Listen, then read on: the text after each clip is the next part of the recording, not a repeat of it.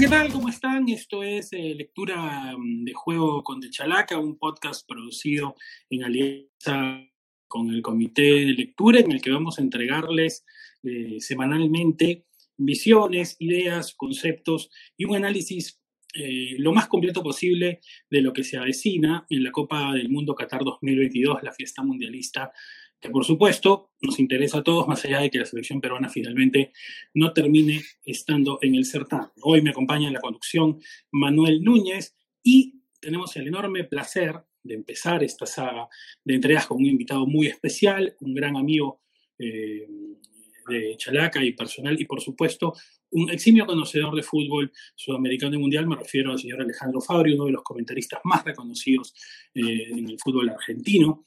Eh, por años eh, comentarista principal de TIC y también autor eh, de un libro de reciente reedición, un magnífico y recomendadísimo libro, Historias Negras de los Mundiales, que creo resumen desde el título bastante de lo que hay alrededor de este Mundial de Qatar. Alejandro, muchas gracias por estar con nosotros. Hola Roberto, ¿qué tal? El gusto de saludarte, eh, de verte de nuevo, el, saludo para Manuel también, estoy a disposición. Eh, un gusto estar con ustedes.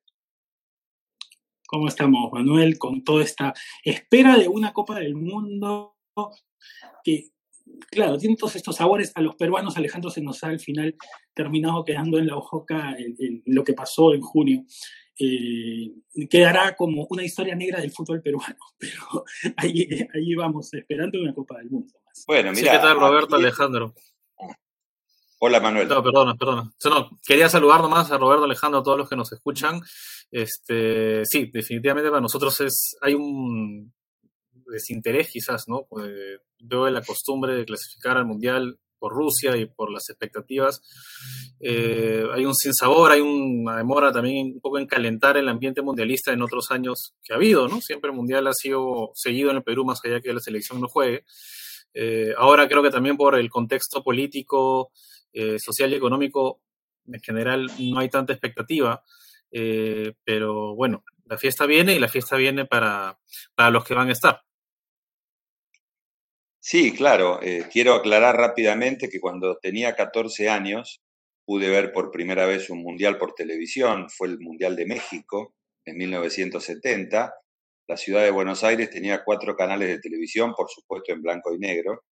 Y ese primer mundial que vi, eh, mientras estaba en el colegio secundario, lo vi sin Argentina, porque Perú la había eliminado en la cancha de Boca y se clasificó y jugó ese mundial y lamentablemente le tocó Brasil en, la fase siguiente a, la clasificación en el grupo, ¿no?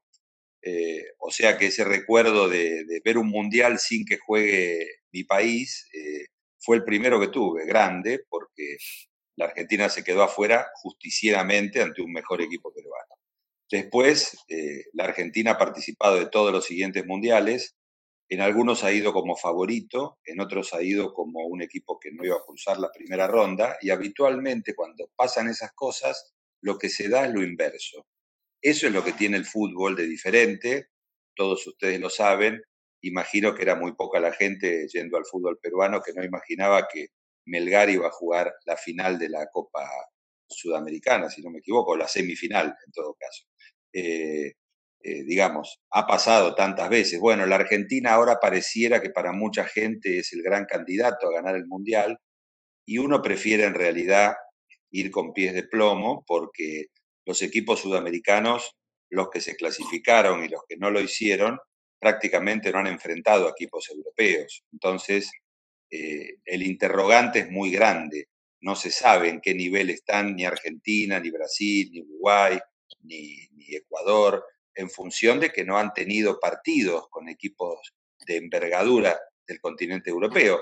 Argentina lo tuvo con Italia, le ganó con comodidad, pero Italia no juega al Mundial, por, por alguna razón le ganó con comodidad. Bueno, en el 86 Argentina fue como un equipo que tenía, iba a tener que pelear para ganar la clasificación a la siguiente fase y jugó ocho partidos, perdón, jugó siete partidos, ganó seis, empató uno y salió campeón. En el 2002 fue como el mejor equipo de los últimos años, el equipo de Marcelo Bielsa, y no pasó la primera fase. Por eso les digo que muchas veces el rótulo de candidato es relativo y a la habitual soberbia argentina eh, le cuesta un poco reconocer que, la Argentina puede quedar eliminada en octavo de final, por ejemplo, si le toca Francia, que me parece que es el equipo que es más candidato todavía, lo mismo que Brasil. Eh, y bueno, uno se puede quedar afuera en octavos de final porque te toca el campeón del mundo que tiene un equipo formidable, por ejemplo, por dar un caso.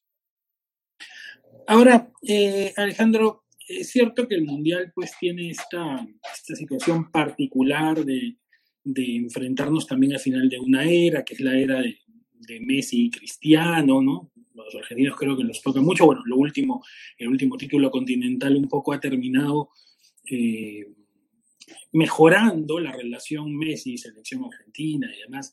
Pero dentro, digamos, de lo futbolístico, antes de entrar a todo lo que rodea el Mundial, ¿en qué punto de la historia crees que nos encontramos en esta Copa del Mundo? Porque esta era Messi Cristiano ha sido la bandera de un modelo más comercial en el fútbol. Y un modelo más global, de un modelo en el que el Barcelona-Real Madrid termina siendo un partido visto ya no solamente por, por, un continente, por un país o un continente, sino por todo el planeta, eh, como, como si fuera el partido más importante, digamos, que los propios eh, torneos, los, clásicos de los torneos locales y demás. Entonces, eh, no sé si, si estamos ante un, un momento que es un quiebre en la historia del fútbol también.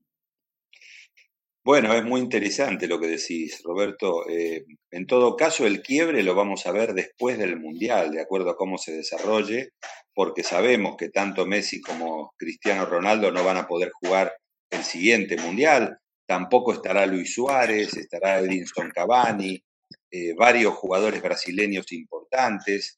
Eh, en Argentina supongo que Ángel Di María, Nicolás Otamendi también jugarán su último Mundial. Pero estamos, me parece, en un momento de quiebre en ese sentido, porque faltan cracks, faltan figuras. O sea, no hay. Está Mbappé, que es un jugador espectacular en Francia, que ya muy joven ganó un campeonato mundial y que va por la segunda copa buscándola. Pero creo que lo que nos falta es ausencia de cracks. Hay buenos jugadores, uno se deleita viendo la Premier League, algún partido del fútbol francés o del alemán o del español, Después cuando te toca ver el fútbol local, sea argentino, peruano, uruguayo, chileno, te dan ganas de no mirarlo, ¿no? Es decir, que uno este, trabaja en esto y tiene que seguir viéndolo, pero eh, se ha producido la exportación de materia prima al continente europeo de manera masiva y eso hace que nosotros, los proveedores de materia prima, cumplamos nuestra función en el orden mundial. Esto lo conocemos de sobra los latinoamericanos con lo que hicieron el imperio español y el imperio inglés, ¿no? En distintas épocas. Em, yo entiendo que tenemos un fútbol, como bien lo definís, internacionalizado, globalizado, donde a veces un chico en Argentina, en Perú, hasta en Brasil, te pide una camiseta del Real Madrid o del Bayern Múnich o del Manchester City en lugar de la camiseta de su cuadro. El otro día lo escuché a Jorge Valdano, que es un analista muy inteligente del fenómeno del fútbol, y él decía que además de eso que se produce, los chicos en general piden una camiseta de un club poderoso mundial y después te piden eh, y después te piden la pelota. O sea, no piden primero la pelota para jugar. Ese es un detalle. Antes uno se enfermaba por conseguir una pelota, no tenía la plata para comprarla, el grupo de pibes de chicos que estaban juntos para jugar al fútbol no conseguían tener una buena pelota, había que conseguirla pidiéndole plata a mucha gente. Hoy la pelota parece que es un tema que está resuelto y el chico lo primero que quiere es una señal de identidad, que puede ser real o ficticia, mostrada por la televisión, pero la pelota queda a segundo plano. Según Valdano es la falta de, em, a ver, de, de, que se baje línea sobre este tema, ¿no? de formación ideológica respecto de que lo más importante es la pelota. Bien lo hizo Alfredo Di Stefano cuando en su casa de Madrid, ya retirado y muy grande de edad, tenía un monumento a la pelota. Eh, y el título abajo era, el, epígrafe de la pelota decía nada más que dos palabras. Gracias vieja. Eh, bueno, la pelota está por encima de las camisetas. Ojalá podamos los latinoamericanos eh, incorporarnos a este mundo globalizado con equipos que tengan jugadores de jerarquía que permitan competir seriamente. No parece que vaya a ser ese el futuro. ¿no? Yo incluso pensaría que, o sea, estos, estos ya 12 años, ¿no? Si agarramos la década pasada y esta, eh, el fenómeno Cristiano Messi, el fenómeno no solamente Barça Madrid, sino también como marca la Premier League, eh, ha vuelto al fútbol lo más estadounidense posible, ¿no? O sea, el fútbol se ha vuelto un deporte muy a la estadounidense, ¿no? A mí, yo, bueno, yo sigo NBA, eh, no, sigo otros deportes de Estados Unidos, sigo la NBA, pero el fútbol se, cada vez se parece más a eso, ¿no? Desde, y lo hemos conversado varias veces con Roberto en varios programas de Chalaca, ¿no? En, desde la estadística, ¿no? O sea, la, nosotros siempre defendemos la estadística, pero ya la estadística de, de todo, ¿no? Que es algo que, que eso en realidad es una, es una es, una, es, es, comercial en realidad, ¿no? O sea, en Estados Unidos tuvo esa transmisión de NBA, de fútbol americano, de béisbol, y lo que te vende la televisión, lo que te venden siempre es el número, ¿no? Y en el fútbol era distinto porque si bien siempre ha habido el número, ¿no? Si la gente siempre ha partido, goles, atajadas, etcétera, de ahí apareció la lógica de la asistencia, que es para mí importada del, de, de, la lógica del, fútbol americano o del mismo básquetbol, este, se, comienza ya a engrandecer y a comercializar. Entonces, lo que la gente consume, ¿no? Incluso la gente que no ve fútbol, pero que quiere saber, porque en una, una era como la de hoy, hay redes sociales, hay internet y todo el mundo tiene que saber de todo, en principio, eh, el número es la manera más fácil de poder opinar de algo sin haberlo visto, ¿no? Y finalmente en eso se volvió el fútbol, ¿no? Entonces, tú, comentabas, este, Alejandro, el tema este de las camisetas, y, yo me acuerdo, y lo hemos visto con Roberto, y tú también, cuando hemos ido a los mundiales, tanto en Brasil como en Rusia, la cantidad de eh, personas asiáticas, sean japoneses o chinos, eh, que, están con su camiseta y van al estadio a apoyarnos en Polonia-Senegal y van con su camiseta de Lewandowski o de Mané y al siguiente día tienen que ir al partido Alemania-México y están con su camiseta pues de Thomas Müller, ¿no? O sea, futboleros.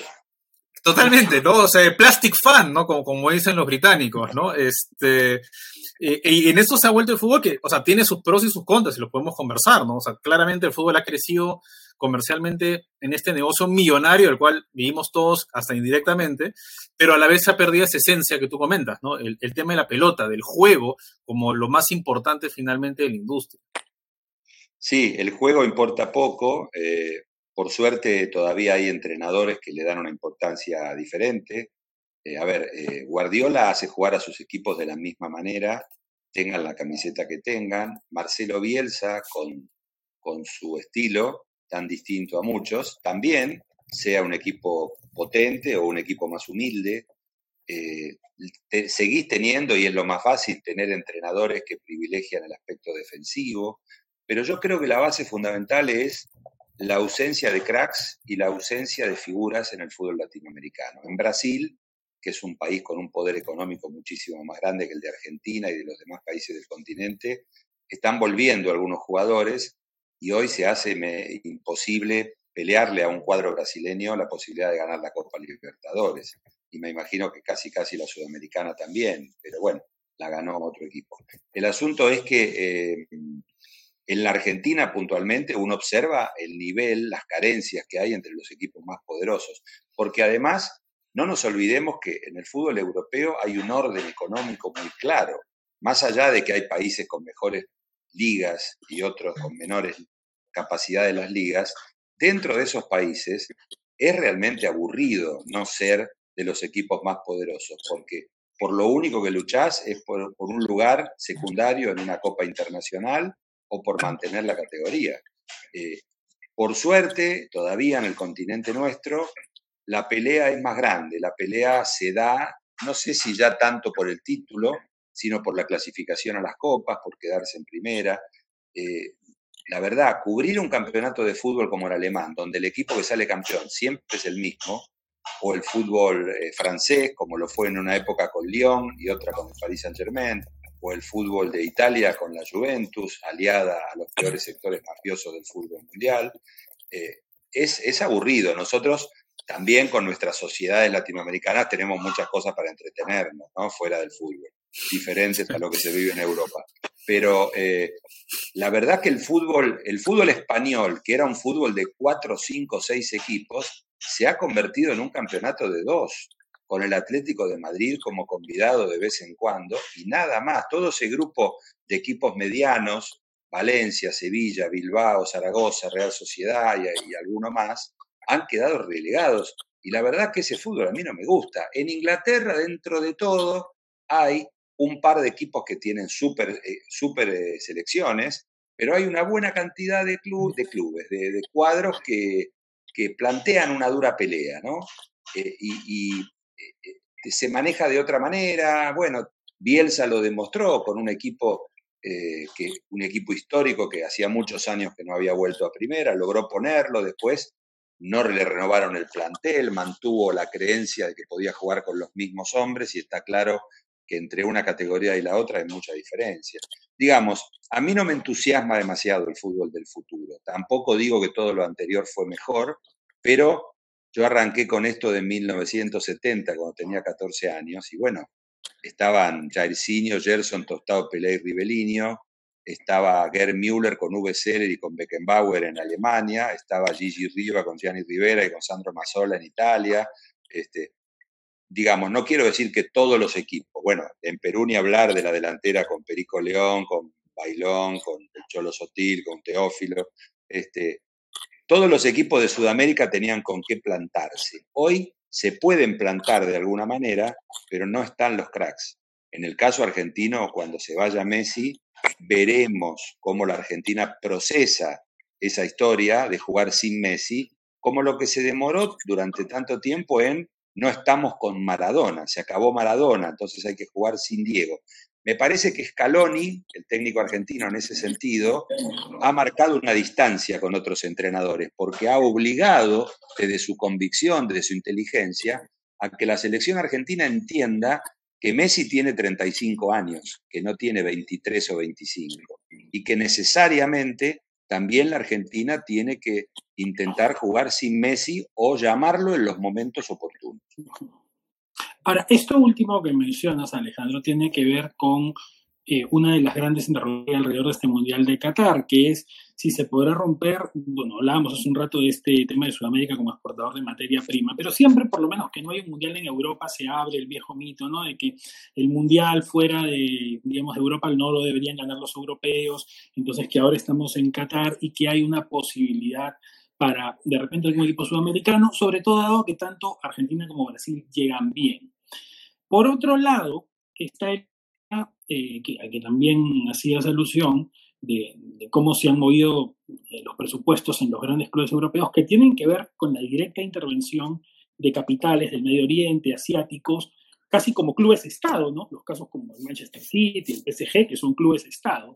Sí. se habla mucho de eso, por ejemplo, en función de Qatar. Qatar y su relación con el PSG, Qatar y su relación con Messi, ¿no? Se dice hasta la Argentina jugará un poco de local en Qatar en ese sentido.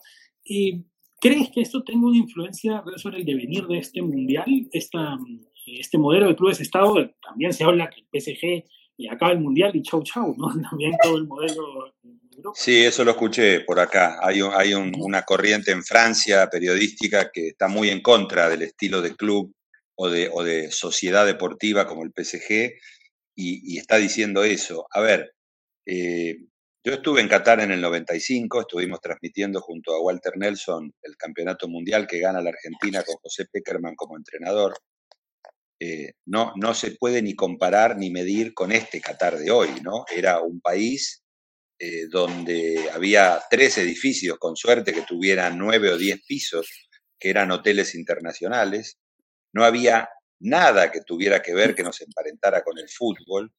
Eh, era un país, digamos, muy humilde, no había esa apertura a los capitales golondrinas, a todos los delincuentes del mundo que van dando vueltas tratando de blanquear su dinero mal habido en Suiza, en los países árabes, los ex jerarcas soviéticos que se quedaron con pozos de gas o de petróleo y que se adueñaron de un par de clubes en Inglaterra. Bueno, eh, delincuentes de Estados Unidos, de México, de todos lados, que andan dando vueltas. Y el fútbol los usa. Pedirle al fútbol honestidad es absurdo, es ridículo, ingenuo, lo puede pedir un chico de seis años. El fútbol ha tenido, eh, si conocemos la historia más o menos, no solo de los mundiales, sino del fútbol de cada país, situaciones delictivas permanentes en todos los planos, ¿no? Jugadores, dirigentes, árbitros, funcionarios, eh, jueces, políticos, bueno, militares, de todo un poco. Em, sí hay una cantidad de, cuestiones vinculadas a, la simpatía que tiene Qatar por Argentina, que se da y que la viví personalmente junto a mi compañero en el 95, porque en el 94 se jugó el Mundial de los Estados Unidos. Eh, le salió positivo el doping a Diego Maradona, que estaba tomando unos complejos vitamínicos, había decidido dejar la droga por ese tiempo, bajar de peso. Eso lo hizo, pero el fisicoculturista que lo atendía, entre comillas, que no era un profesional realmente capacitado, le daba un suplemento vitamínico. Esto lo sabemos todos. Se, se le acabó el producto que le daba, fue a un, a un negocio de venta de suplementos, una farmacia, supongo, y le dieron uno igual, pero con otro color de tapa. Y ante la ignorancia de esta persona, eh, resulta que eh, recibió Diego Maradona un suplemento vitamínico que tenía efedrina al 6%. Este fisicoculturista no sabía que la palabra mabuen quiere decir efedrina en otro idioma, creo que es el chino. Y entonces le suministró eso. Bueno, al año siguiente se jugó el Mundial de Qatar. Argentina tenía un número 10 del equipo campeón, Andrés eh, Ariel Ibagaza, que después jugó, era de Lanús, del club Lanús, y jugó en Atlético de Madrid, en el Mallorca. Bueno, Ibagaza tenía el físico muy parecido al de Maradona. Era peticito, chiquito, eh, morocho, con el número 10 en la espalda, muy gambeteador, y el público hizo inmediatamente causa común en Qatar con Ibagaza, porque además había un odio un, enojo muy grande con los Estados Unidos, siempre lo hubo en los países árabes por su apoyo absoluto al Estado de Israel y no a los países árabes. Y se difundió desde otros lugares que había habido una maniobra para sacarlo a Maradona del Mundial. Entonces la gente identificó el desplante que le hicieron a Diego supuestamente en el Mundial del 94 con la presencia de Ibagaza y Argentina terminó siendo, ante nuestra mirada incrédula, periodistas argentinos, de que vas a jugar la final con Brasil, un equipo simpático para todos, eh, y el público compuesto por los pocos cataríes que vivían allá en esa época, más toda la gente que hace los trabajos que los cataríes no quieren hacer, eh, bengalíes, pakistaníes, indonesios, filipinos, todos simpatizantes de Argentina. Y eso se mantiene, según han dicho, se mantiene porque Diego visitó Qatar varias veces, porque Messi les cayó muy simpático y lo admiran. Bueno, una cantidad de situaciones que hacen que en un país donde no interesa en absoluto el fútbol para la gente de Qatar, recordemos que apenas el 20% de los pobladores de Qatar pertenecen al país, o sea, el resto son inmigrantes que en muchos casos mueren, como en las obras en construcción, muy mal protegidas eh, en este momento para llegar al Mundial con la construcción de estadios, o hacen tareas desagradables, por llamarlo de alguna manera. ¿no? Bueno, Qatar se ha quedado con la sede por sobornar a medio mundo, de la misma manera que aparentemente hizo Putin con Rusia. Eh, no, tiene ningún, no hay ningún fundamento para justificar que Qatar organice un campeonato mundial, un país que es minúsculo y donde las canchas más alejadas están alejadas a 45 kilómetros. Son esas cosas que se generan. Eh, fíjense qué cosa curiosa también pasó con la FIFA, ¿no? La FIFA que quiere quedar bien con todo el mundo. Eh, este año, la FIFA, cuando se inició la guerra, la invasión rusa a Ucrania, la FIFA le mandó un telegrama, eh, vamos a decir la palabra telegrama para, para hacerlo más global, le mandó un telegrama a la Federación Rusa explicándoles que lo sacaban de la eliminatoria y de la posibilidad de jugar el Mundial porque habían invadido Ucrania. Entonces estaban fuera de la competencia. En 1938, cuando se juega el Mundial de Francia, el tercer, la tercera Copa del Mundo, Francia es elegida directamente por Jules Rimet porque le tocaba a un equipo de Sudamérica. Pero como se venía la guerra y Hitler ya había invadido Austria y estaba preparándose para invadir Polonia y Checoslovaquia, eh, Jules Rimet decide con buen tino que la, que la sede fuese Francia. La FIFA le manda un telegrama a Austria, que estaba clasificada para el Mundial del 38, diciéndole como ustedes fueron anexados por Alemania, ya no son un país, no pueden jugar el Mundial. Exactamente lo inverso de lo que hizo eh, casi 90 años después, ¿no? Las cosas de, los organismos internacionales. No, y hay, un tema con, la FIFA, no sé si la gente esté familiarizado, cuando salió de FIFA Gate, ese reportaje que hizo este, el FBI, eh, efectivamente señalan, ¿no? Y con colaboradores, no person of interest, como lo llama el, el documento, que lo leí en su momento, efectivamente como la, la selección de los mundiales de Rusia y de Qatar fueron a cambio de, de, sobornos, de votos, ¿no? Eso no es una idea, o sea, eso está demostrado. Eh, y no solamente ese mundial, porque incluso el mundial de Sudáfrica, señala el mismo informe, fue elegido de la misma manera en detrimento de Marruecos, que siempre ha querido hacerse del mundial hasta el, hasta el 2026, fue único candidato frente a la candidatura norteamericana. Eh, y finalmente ha sido, ha sido pues la corrupción dentro de la FIFA la que ha llevado a que se elijan estas, estas dos sedes, ¿no?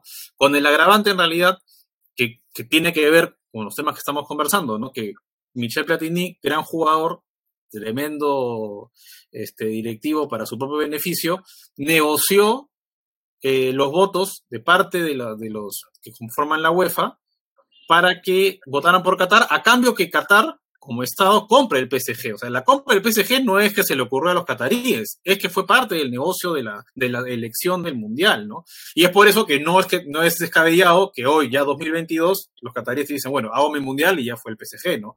O sea, no, porque ya cumplió su objetivo, que era difundir la marca eh, de, del país, ¿no? En Europa que es donde están los principales opositores, creo yo, a que sean sede mundial, que incluso hasta los últimos años siguen saliendo estos reportajes, como tú has mencionado, de los problemas eh, de, de, bueno, de, de, la confiscación de pasaportes a los empleados indios, indonesios y de otras partes de Asia que han ido a trabajar en la construcción de estadios y de infraestructura en general y que han sido casi prisioneros, por no decir prisioneros, y casi esclavos, por no decir esclavos sí. en realidad, del gobierno de Qatar por la construcción del mundial, ¿no? O sea, eso es algo que los europeos siempre se opusieron, pero qué amarrada habrá estado la FIFA, que pese al FIFA Gate y todo, porque teniendo tiempo elegido otra sede, y teniendo opciones en la UEFA para que los europeos se queden tranquilos, igual ha mantenido la sede tanto de Rusia como la de Qatar. Hasta la de Rusia la puedo entender.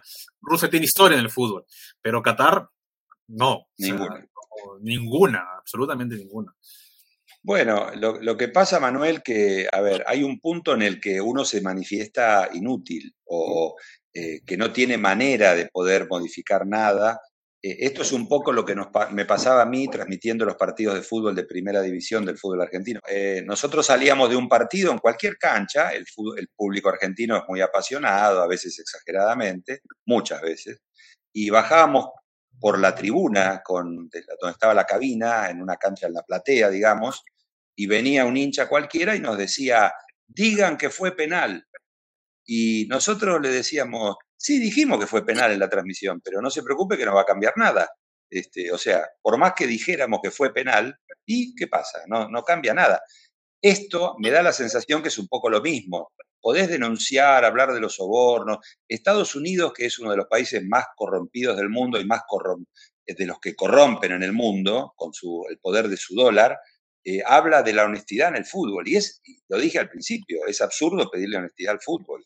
Eh, a ver, el profesionalismo en Sudamérica llegó para reemplazar o para, para poner blanco sobre negro al amateurismo, que era en realidad pago. Los clubes más poderosos tenían gente que ponía plata para traer jugadores de otros equipos y simulaban de que eran amateurs, los ponían en, en Argentina en los años 20, hace un siglo, los dirigentes de los clubes más importantes de aquellos años hacían figurar, porque eran gente de dinero, hacían figurar a los jugadores más importantes como que eran empleados de sus empresas.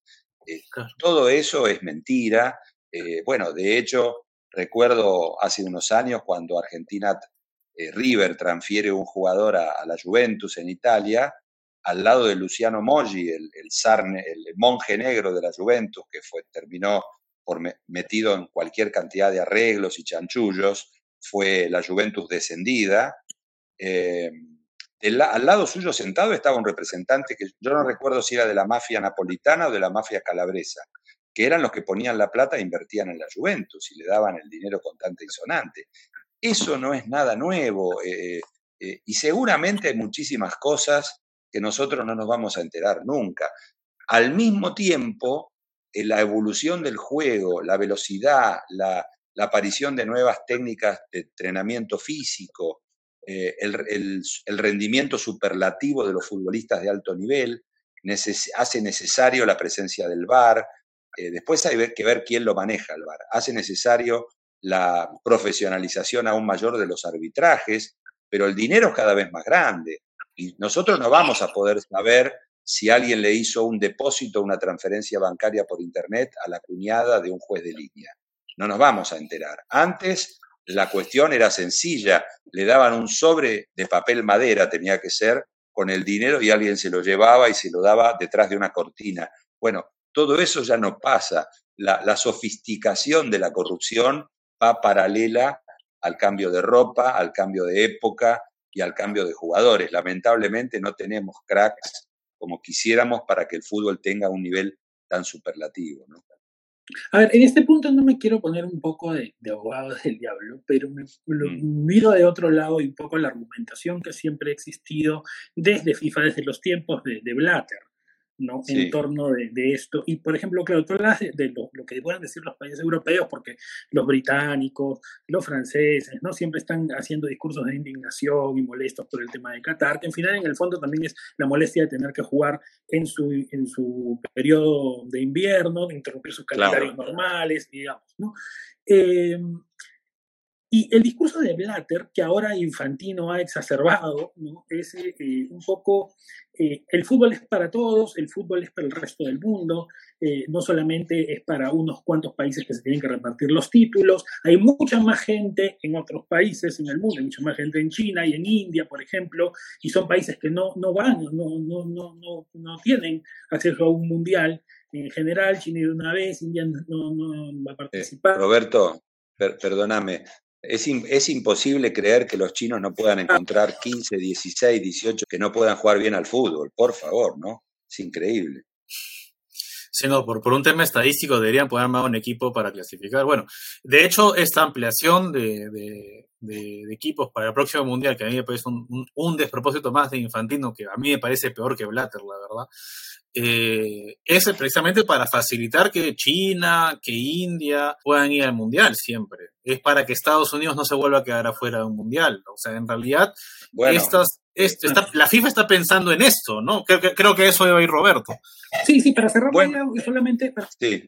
iba que, por ejemplo, pensaba también en, en este rol eh, supuestamente Robin Judesco de, de, ¿no? De, hacer participar a todos. Por ejemplo, Julio Rondona tuvo un rol activo, lo hemos conversado, ¿no? Alejandro, la misma idea de Rondona, eh, que ha sido, a mi juicio, dirigente al final más influyente en la historia del fútbol contemporáneo en el mundo, Julio Rondona, fallecido en 2014, que digamos, hizo eh, en la propia Argentina, ¿no? Rompió los términos de, reparto de títulos, el fútbol dejó de ser monopolizado por cinco clubes grandes y tenía que, y, es un poco ese modelo se trasladó al plano mundial con esta idea de que ahora tengamos eh, muchos jugadores en ligas del Medio Oriente, eh, en ligas de Asia, y al final uno se pone a pensar si realmente no es más democrático también.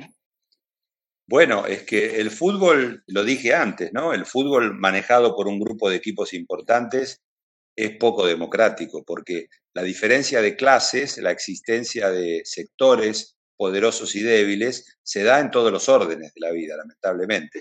Y en el fútbol también, te lo hacen saber con el poder del dinero, con el poder de la televisión y con el poder de compra que tiene cada equipo para armar el equipo que sea. Esas cosas que antes eran absolutamente impensadas, la decisión de mandar al descenso a la Juventus por corrupción, creo que a la Fiorentina también le tocó ir una temporada, eh, eh, lo que pasó también con algunos equipos eh, alemanes e ingleses, genera una pátina de honestidad, entre comillas, pero sabemos que los dueños de la pelota son siempre los mismos, y, uno no puede hacer más, no puede hacer más que, más que molestarse, decirlo, pero a esta altura, en mi caso, quedo como un viejo rezongón que se queja de lo que no se va a poder cambiar. Eh, digamos que somos espectadores, es un poco lo que pasa en la política, ¿no? Uno pretende que haya un gobierno popular, que mire para el lado de la gente más humilde, que pueda repartir la torta económica, cortar las porciones de otra manera, cobrarle más impuestos a los que más tienen. Pero eso es bastante difícil porque los dueños del mundo son los que tienen el cuchillo para cortar la torta, son los que tienen el micrófono para manejarlo y para, encima ahora empezaron desde hace un tiempo las fake news. Entonces, estamos en una situación de, inferioridad numérica eh, realmente importante, ¿no? Sí, bueno, yo también me he vuelto un poco así. Eh, es este hashtag que dicen pues los ingleses against modern football, ¿no? O sea, en contra de este fútbol moderno, eh, que como yo le decía hace un rato, tiene sus pros y sus contras, ¿no? O sea, es el, es el momento en el que el fútbol quizás tiene más seguidores, ha entrado a mercados que antes ni hubiese soñado entrar, como el caso de China, eh, el caso de India, ¿no? Eh, en Estados Unidos, ¿no? O sea, lo que era el fútbol hace 30 años en Estados Unidos, cualquiera de nosotros iba a agarrar una pelota y iba a jugar profesional, ¿no? Manuel, en Estados Unidos, en 1994, que me tocó estar en el Mundial, era impresionante ver la cantidad de mujeres que jugaban al fútbol. El fútbol todavía no había aprendido entre los hombres fuera de la comunidad latina, latinoamericana, ¿no? Pero las mujeres eh, norteamericanas tradicionales, o sea, de familias de origen inglés o irlandés o del norte de Europa, jugaban al fútbol. Estaba totalmente popularizado el fútbol entre las chicas. Bueno, de hecho han tenido muy buenas selecciones femeninas. Sí, no, eh, claro. lo que no sé cuántos mundiales han ganado. Claro, lo que pasa es que nosotros nos tendríamos que poner a discutir eh, si nos interesa, nos interesa puntualmente que China sea un nuevo mercado, que, la India sea un nuevo mercado, o que hagan, transmitan dentro de poco el campeonato de fútbol de Nigeria, que es un país muy grande, o de Pakistán. A mí la verdad que no me interesa a esta altura, ¿no? Prefiero este, centrarme en otras cosas. La, la, la gran parafernalia mundial de cómo se maneja el fútbol, la verdad que me tiene sin cuidado momentáneamente. Yo creo que en el fondo, en el fondo los europeos, que son los que tienen la llave del dominio político de, la UEFA, de la FIFA, hay, un, hay una cierta envidia, hay una cierta situación para tratar de hacer un campeonato mundial de clubes con amplísima mayoría de clubes europeos que reemplace a los campeonatos de selecciones. ¿Para qué? los grandes jugadores brasileños, uruguayos, peruanos, argentinos, chilenos, integren como mano de obra barata, entre comillas, esos equipos y nosotros, ustedes en Lima, yo en Buenos Aires, lo veamos por televisión. Es que yo creo es que es, finalmente parte de la estadounización del fútbol, ¿no? O sea, es esta lógica, pues, de la NBA, cuando gana alguien la NBA, el título es campeón mundial. Claro, claro, bueno. O sea, yo creo que el fútbol, el fútbol, o sea, la, particularidad del fútbol versus los otros deportes es que, claro, es un deporte muy social, ¿no? O sea, y, el componente social es que es en lo que se ha basado su éxito tanto en Europa como especialmente en Sudamérica, ¿no? Y, ese componente es difícil de sacártelo, ¿no? O sea, ¿cómo, cómo, por eso es que este Mundial de Qatar es tan disruptor en realidad, porque hasta el de Rusia era tolerable, digamos, ¿no? Porque Rusia es un país mundialista, con la Unión Soviética incluso ganó la primera edición de lo que es la ahora la Eurocopa, eh, ha ganado medallas en los Juegos Olímpicos, creo. Entonces, tiene sentido. Pues lo de Qatar ya es una locura total, eh, no solamente por el contexto mundial en el que se está dando, ¿no? sino por lo que significa para el fútbol. Hay un antes y un después definitivamente de este mundial, ¿no? O sea, es el triunfo de, definitivamente de, de el interés económico por encima de cualquier cosa de parte de la FIFA, ¿no? Porque como tú dices, a nosotros, mm, o sea, como espectadores de toda la vida del deporte, nos va a dar un poco igual, o sea, pueden ir a jugar si quieres a Groenlandia y el Mundial lo vamos a ver, ¿no? Claro. Y, se va a celebrar quien lo gane, ¿no? Pero eh, creo que sí estamos ante un momento que no sé si se vaya a repetir en el futuro, ¿no? Porque ya el siguiente mundial es en Norteamérica, con países con tradición futbolística, menos en el caso de México. Claro. Eh, pero e, este momento es, muy, es, es, muy importante y creo que incluso está pasando un poco desapercibido, ¿no? O sea, la gente da el Mundial de Qatar como un hecho, bueno, hace casi más de 10 años que se eligió como sede, la gente siempre ha pensado que se iba a jugar en Qatar, nunca parecía correr peligro en un momento en 2015, 2016 cuando salió el FIFA Gate, pero al final, como tú dices, acá no pasó nada, la cosa siguió para adelante y, y Qatar va a ser la sede en este país minúsculo, cambiando el calendario deportivo de los más poderosos, ¿no? Y de todos, en realidad, porque incluso en Sudamérica se ha tenido que acortar el campeonato para acabarlo en octubre, ¿no? Por supuesto, sí, sí. A, a las finales, La Plata terminó cambiando todo lo, todo lo que podemos conocer hasta ahora. Bueno, es, el calendario.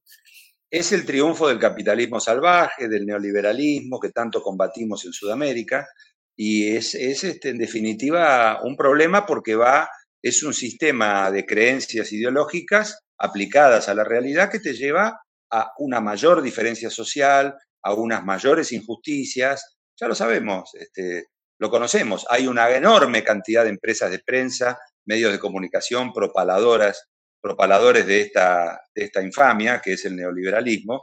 Y bueno, hay que adaptarse dentro de lo que uno, uno puede hacerlo y tratar de sobrevivir. En el caso local, tenés infinidad de equipos, de clubes que se han formado de otra manera, con solidaridad, con esfuerzo, siempre con alguien que tenga un poco más de plata que los demás para poder lograr determinadas inversiones, con, con éxitos deportivos, y que hoy se dan cuenta que no pueden competir. Ver en Italia que la Sandoria, eh, la Fiorentina, eh, el Bolonia este, y, no sé, la Lazio, la Roma, no pueden competir contra los equipos que van arriba de todo, este, bueno, aburre, porque uno de chico también vio lo mismo, ¿no? Eh, en España ya lo contamos, es complicado, es un fútbol que a mí no me gusta. Uno en esos casos, por menos en mi caso, uno se recuesta en lo suyo, en su club y en, los pequeños peldaños que puede conseguir de éxitos y de satisfacciones y mucho más no le interesa porque esos intereses algún día se van a modificar porque es un poco eh, lo que pasó con la Revolución Francesa, ¿no? Los franceses, la, la aristocracia francesa no veía la inmensa miseria de la gente hasta que un día se levantó el pueblo y terminó todo, eh, y se instauró la república. Este, bueno, acá en el fútbol algún día se va a tener que modificar todo eh, para beneficio de los que son los que tienen la verdadera materia prima. Ojalá se pueda frenar la corrupción, se pueda frenar ese, ese afán de ganar dinero este, y de recibir sobornos o coimas de parte de los más poderosos. Ojalá se pueda unir Sudamérica para tratar de pelear por algo mejor. No lo sé, la verdad, no, a esta altura eh, lo veo medio difícil. Este, no, es, no creo que sea el momento tampoco. ¿no? Esto es como querer cambiar, no se puede cambiar el cambio climático que nos está destruyendo y llevando a, a la destrucción del mundo. Imagínate, esto es un detalle absolutamente menor, es un grano de arena. ¿no? No, y bueno, de hecho, en el fútbol están surgiendo estas que no son, o sea, esta, esta lógica de competitividad también, me gustaría, ¿no? Tener a cinco o seis equipos peleando a buen nivel, un torneo, eh, con muy buenos jugadores. Yo me acuerdo cuando yo tenía pues 18, 17 años, incluso estaba por acabar el colegio, siguiendo Champions tenía siete, ocho equipos que en verdad su nivel era parejo y tenían estrellas todos los equipos. No existía esta lógica que hemos visto en la década pasada especialmente de dos equipos, tres equipos con los mejores jugadores del mundo, que como tú dices no abundaban los cracks de por sí, no abundan hoy en día, no abundaban, para mí tampoco en ese momento fuera de cinco jugadores quizás. Y eran los únicos que podían ganar, ¿no? Y tanto es así que, bueno, hemos visto al Madrid ganar la cantidad de ligas que ha ganado, porque armó un equipo de superestrellas, ¿no? Pero lo que iba es que creo que la respuesta que se está viendo hoy en día son casos como el Manchester City, ¿no? O sea, el caso del Manchester City, primero con el Chelsea, pero ahora con el Manchester City, que está mejor, es, hey, es un equipo que, a ver, es un equipo popular en su ciudad, pero que nunca ha sido relevante para la historia del fútbol inglés. Y hoy en día es el principal candidato inglés para ganar una Champions, ¿no? Es, el principal, es un equipo que es bicampeón, ha ganado cuatro los últimos cinco títulos, ¿no? el caso de, los Red Bull también, ¿no? Perdóname que te el caso de Red Bull también, ¿no? Con esta, esta lógica de armar una especie de transnacional de equipos de fútbol, ¿no? Que ya está en Sudamérica, ¿no? Está en Uruguay, está en, en, Brasil, de hecho puso un, un, finalista el año pasado en la Sudamericana, ¿no? Entonces, quizás hacia eso irá el fútbol, o sea, estas empresas que busquen armar estas transnacionales futbolísticas, que yo verdaderamente no sé si son económicamente lucrativas, la verdad. No lo sé ni me, ni me preocupa, la verdad, no, lo sé ni me preocupa. Eh, eh, ojalá no lo sean y ojalá se vuelva a la, a la tendencia. En Argentina tenemos una, una resistencia muy fuerte, porque los clubes argentinos que se fundaron en su enorme mayoría entre 1890 y 1920 cumplen otro tipo de tareas. Tienen tareas sociales, tareas de contención de la gente humilde, porque están afincados en diferentes barrios, han ido creciendo de a poco, con o sin el apoyo de los gobiernos y las municipalidades de turno. Hay otra cantidad de deportes que hacen los socios que por una pequeña cuota vos tenés acceso a hacer muchos deportes. Entonces, esa historia de los millonarios que vienen y ponen plata en la Argentina milagrosamente, ¿no? Porque la Argentina ha avalado gobiernos neoliberales lamentables que han hecho, han destruido las bases económicas, el gobierno de, Carlos Menem, el gobierno de Mauricio Macri hace poco y pretenden volver encima. Eh, bueno, la Argentina ha avalado esos cambios políticos económicos, pero no en el fútbol. En el fútbol no. Ahí hay un tema de pertenencia muy grande que es muy propio de la Argentina en ese sentido. ¿no? Eh, eh, no todos los países tienen esa situación. No ha pasado lo mismo en Brasil, donde hay una cantidad de millonarios de otros países también que han invertido en los clubes. No ha pasado con el pinochetismo en Chile. No, y Lula mismo, que se supone que ganará mañana las elecciones, ha dicho que mm, él no va a, ir, no va a dar marcha atrás con la privatización del fútbol.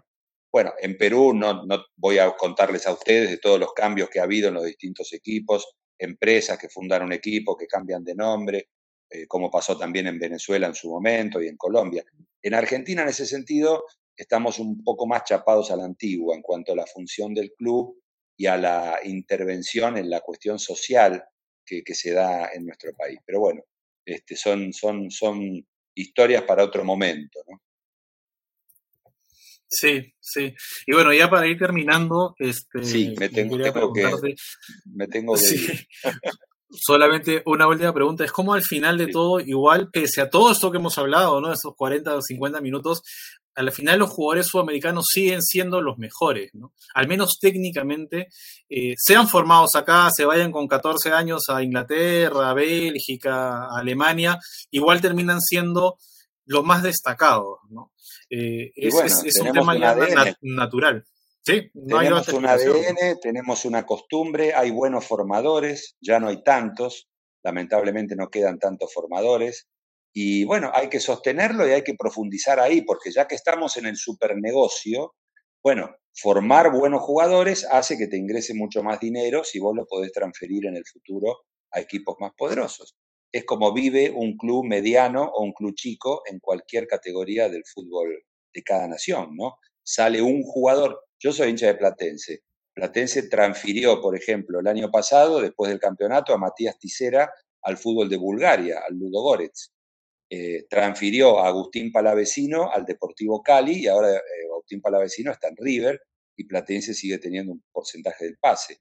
Necesitas formar jugadores jóvenes en, tus divisiones inferiores para que el día de mañana, bueno, Argentinos Juniors, eh, Huracán, Estudiantes de La Plata, Rosario Central, no son equipos chicos esos, son, equipos bastante más grandes, no tanto argentinos, sino los otros que estaba nombrando, ¿no? Vélez. Eh, bueno, la manera es esa. De hecho, Boca, por primera vez en muchísimo tiempo, tiene jugadores buenos de las divisiones inferiores, algo que era patrimonio de River en cuanto a los dos super grandes del fútbol argentino. Pero bueno, podríamos seguir hablando hasta el infinito. Sí, siempre, siempre hay espacio para hablar. Eh, espero que esta no sea la última vez. Muchísimas gracias, Alejandro. Roberto tuvo un pequeño problema de conexión, así que me mandó a despedir el programa. Gracias a quienes nos han escuchado eh, y será hasta una próxima oportunidad. Cuando quieran, Manuel, un gusto haberte conocido y cuando quieran seguir hablando, lo hacemos. Muchas gracias.